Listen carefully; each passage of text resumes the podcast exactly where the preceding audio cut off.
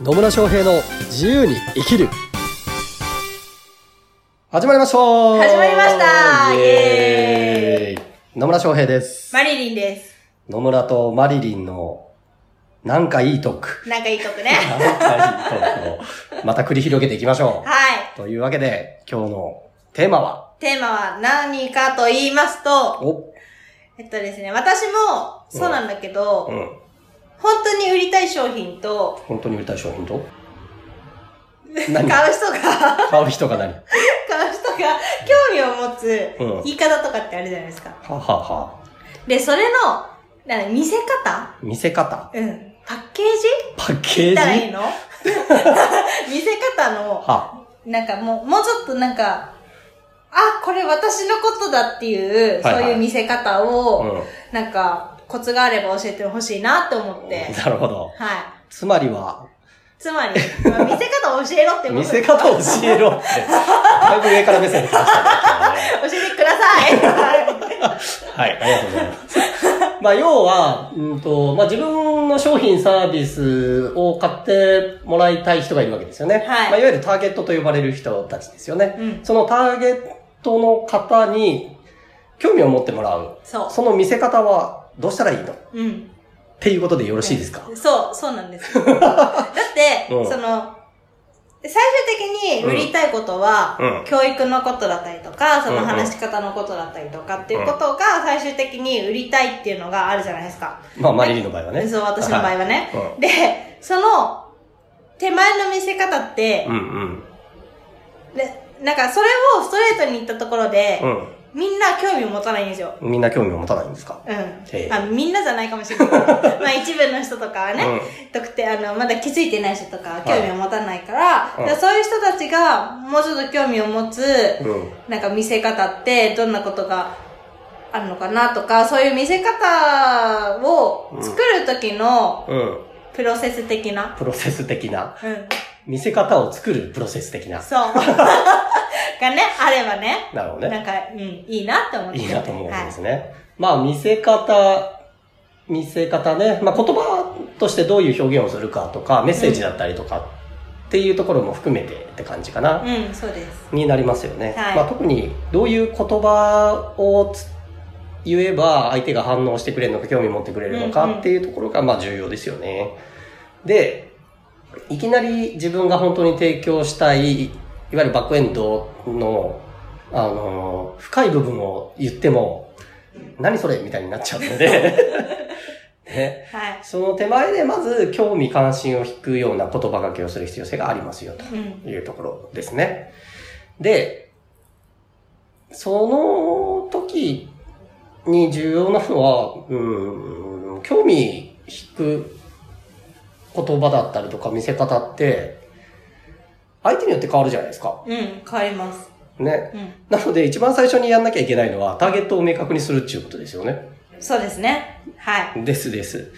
誰でもいいから来てだと、よくわかんなくなっちゃうじゃないですか。うなので、自分が本当に提供したい人は誰なのかっていうのをまず考えるのが最初のステップです。ん。はい。ね。 はい。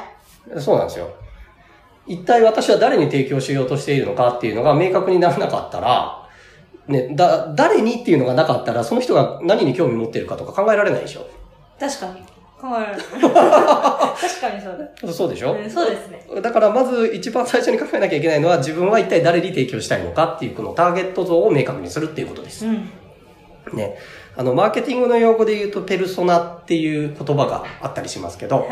ペルソナって、あの、たった一人の理想のお客様像を作りましょうっていうことを結構やるんですね。うん。まあ私のコンサルティングでもやらせて、やるんですけど、なんか漠然と、例えば、中小企業の社長みたいなんだと、漠然としすぎてるじゃないですか。間違いない。間違いないよね。ね、たくさんい、たくさんいるし、うんその人々、その、中小企業の社長っていうくくりで言っても、その人が求めてるものって千差万別でしょうん。なので、それだと、なんか、見せ方としても、ふわっとしたものしかできなくなるわけですよ。なので、その中小企業の社長とかではなくて、もっと具体的な人の像としてちゃんと考えていくっていうことを、まず最初にやる必要性が出てきます。はい。で、ね、私の場合だと、まあ本当に具体的なペルソナっていうのがあるんですけど、基本的にはまあ事業の方で独立して3ヶ月ぐらい経つんだけど全然売れてないみたいなうん。ような方、まあ本当はもっと細かい設定があるんですけど、っていう人を想像し、想像というかな、ペルソナとして作り上げてるんですよ。なので、まずそこのペルソナ、まあターゲット像を明確にするっていうのが最初のステップ。はい。で、その人たちが興味持つようにするっていうことは、うん。その人が何を求めてるのかとか、うん。どんな悩みを抱えているのかっていうことを考えるっていうことです。うん。ね。だって、悩みは解決したいでしょ解決したいですね。解決したいですよ。で、欲しいものは欲しいでしょ うん欲しいですね。だから、そのターゲットが何を求めているのか、何に悩んでて、何を解決したいと思っているのかっていうのを相手の立場に立った上で考えるっていうことがすごく重要になってきます。はい。うん。で、それも、うんと、本当に今気づいてる悩みですよね。うん。そこを考えてあげるっていうことが重要になってきます。例えば、まあ、私のコンサルティングでいくと、こう、ビジネスの、で考えなきゃいけない要素ってすごくたくさんあるんですよ。うんで、すごく深い部分もあるんですけど、まあ結局ね、あの、人としてのあり方だ、みたいな話にもなってきたりするわけ ですよ。実際ね。うん実際ね。実際ね、あり方が重要ですみたいな話も当然出てくるんですよ。うん特にコンサルティングとか、まあ、事業とね、事業とかコンサルタントっていうのって、その人がどういう人なのかっていうのがすごく重要じゃないですか。でも、いきなり、それを伝えても、はって言われるわけですよね。うんで、それよりも、あの、身近で興味があるのは、どうやったら集客できるのかな、であったりとか、うん。えっと、どうや、なんか、売り、セールスが苦手なんです、みたいなんだったりとかっていうところは、今、その人が、こう、実際に悩んでることだったりするわけなんですよね。ね、集客方法はどういうのがいいのかな、だったりとか。うん。うん。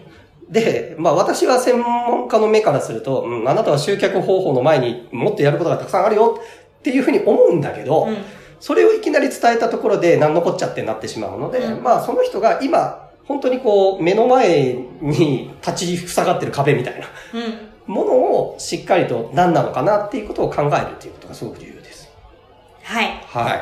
なので、それを、こんなことで悩んでませんか私それ解決できますっていうのでうん、興味を持ってもらうっていう感じはい。っていう 感じ。っていう感じ。 まあ、まとめ ると、ペルソナをまずね、うん。作って、じゃあうんその人の立場になって、じゃあこの人は何に悩んでるのかなって、そこに興味を持って、そうそう。わーって書き出しわーってて、書き出して。書き出して、うんで、まあ、そ、ね、当てはまるような言葉で、言葉を組み立てて、うん。で、それを、売るじゃないけど、なんだ、なんだっけ。なんだっけあ の、洗練するみたいな。洗練するみたいなね。はい。そういうことですよ。だから相手のが抱えてる悩みとかね、解決したいものは何なのかなっていうのを、相手の立場に立って考えていくっていうのがすごく重要だし、まあ、もちろん直接聞いてもいいんですよ。うう。ん。ん。当然。直接ね。直接何、何が悩みなの みたいなね。まあそういう聞き方がいいかどうかは別として、あるいはこう自分が作った言葉が出来上がるじゃないですか。うんそれをこう投げてみて、反応を見て、またブラッシュアップしていくっていうような形を取っていかれたらいいかなと思います。いきなりね、うーんと、完全なものができるわけではないかもしれないけど、まあいわゆるテストですね。言ってみて、反応した、反応しなかったっていうテストを繰り返していけうんば、うん。よりこう自分が本当にターゲットとしている層がは反応しやすい言葉っていうのが見つかってくると思います。なので、まあ、直接聞いたりとかね、直接反応を見てみるっていうことをお勧めはしますね。はい。うん。で、あと見せ方としてポイントなのは、専門用語とかを使うのではなくて、その人が言いそうな言葉、えーこういうことで悩んでんだよね、みたいなのを使うっていうのがすごく重要になってきますね。例えば後輩が人の話聞かなくて困ってんだよねとあ、か。そうそうそうそう。そんな感じ、そんな感じ。実際にこう、ポロッと、なんか悩みとして言いそうなことっていうのをうん、実際に投げかけてみると、ああ、そう、まさにそうそうっていう風に反応が取れてくるっていうことになうる。ん。なので、まあ、ね、あの、まとめてもらったように、まず、ターゲット、まあ、ペルソナをしっかり作る。はで、いその人が求めているものだったり、解決したい悩みは何なのかなっていうことをしっかり考えた上で、その人が言いそうな言葉で投げかけてみる。で、あとはテストを繰り返していくっていうことをお勧めします。はい。はい。ありがとうございます。ね。これでもう、興味を持つ見せ方、言い方ができそうですね。できますね。はい。はい。まあ、ぜひ、試してみてください。はい。はい。ね。まあ、また、疑問、質問、野村に聞いてみたいことありましたら、何でも結構です。コメントをいただければな、というふうに思います。それでは、今日も最後までお聞きいただき、ありがとうございましたあ。りがとうございましでた。はまた次回お会いしましょう。ささよなら。